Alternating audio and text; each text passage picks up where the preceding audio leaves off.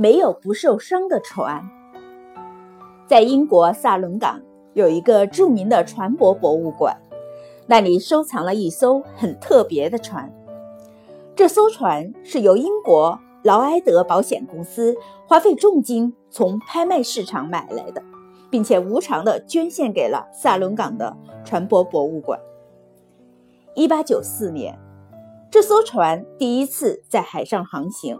之后，他在大西洋上遭遇到了一百一十六次的触礁事件，一百三十八次和冰山相撞，还有一十三次起火事故的发发生。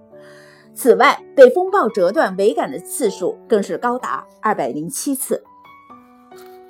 尽管这这艘船已经伤痕累累了，可是，在风起云涌的大西洋上，它从来没有沉没过。反而像一位自信满满的巨人，依然负重远航。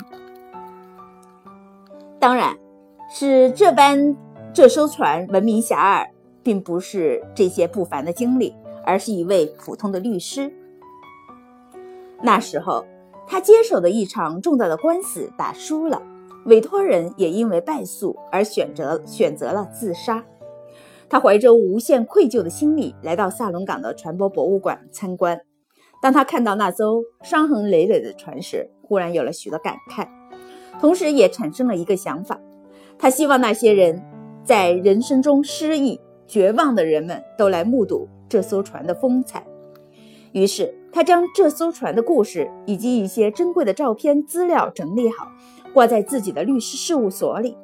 每次有人请他当辩护律师，不管结果是输是赢，他都会建议他们去博物馆里参观。这艘船就这样去参观这艘船的人越来越多，一直到二零幺三年，世界上已经有超过两千万人目睹了这艘大西洋上的巨船。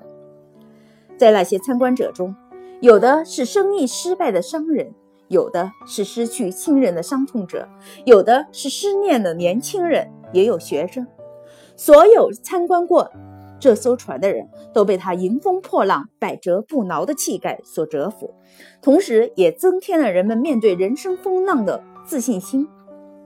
人们在参观之后，总会在留言簿里写下自己的感想。博物馆里的留言簿已经用了近三百本，而在那些留言中，最多的一句话就是：“在人生的大海中，没有不受伤的船。”的确。我们的人生就像大海，成长就像一场远航。在人生的大海中，我们总会遇到险峰恶浪的侵袭。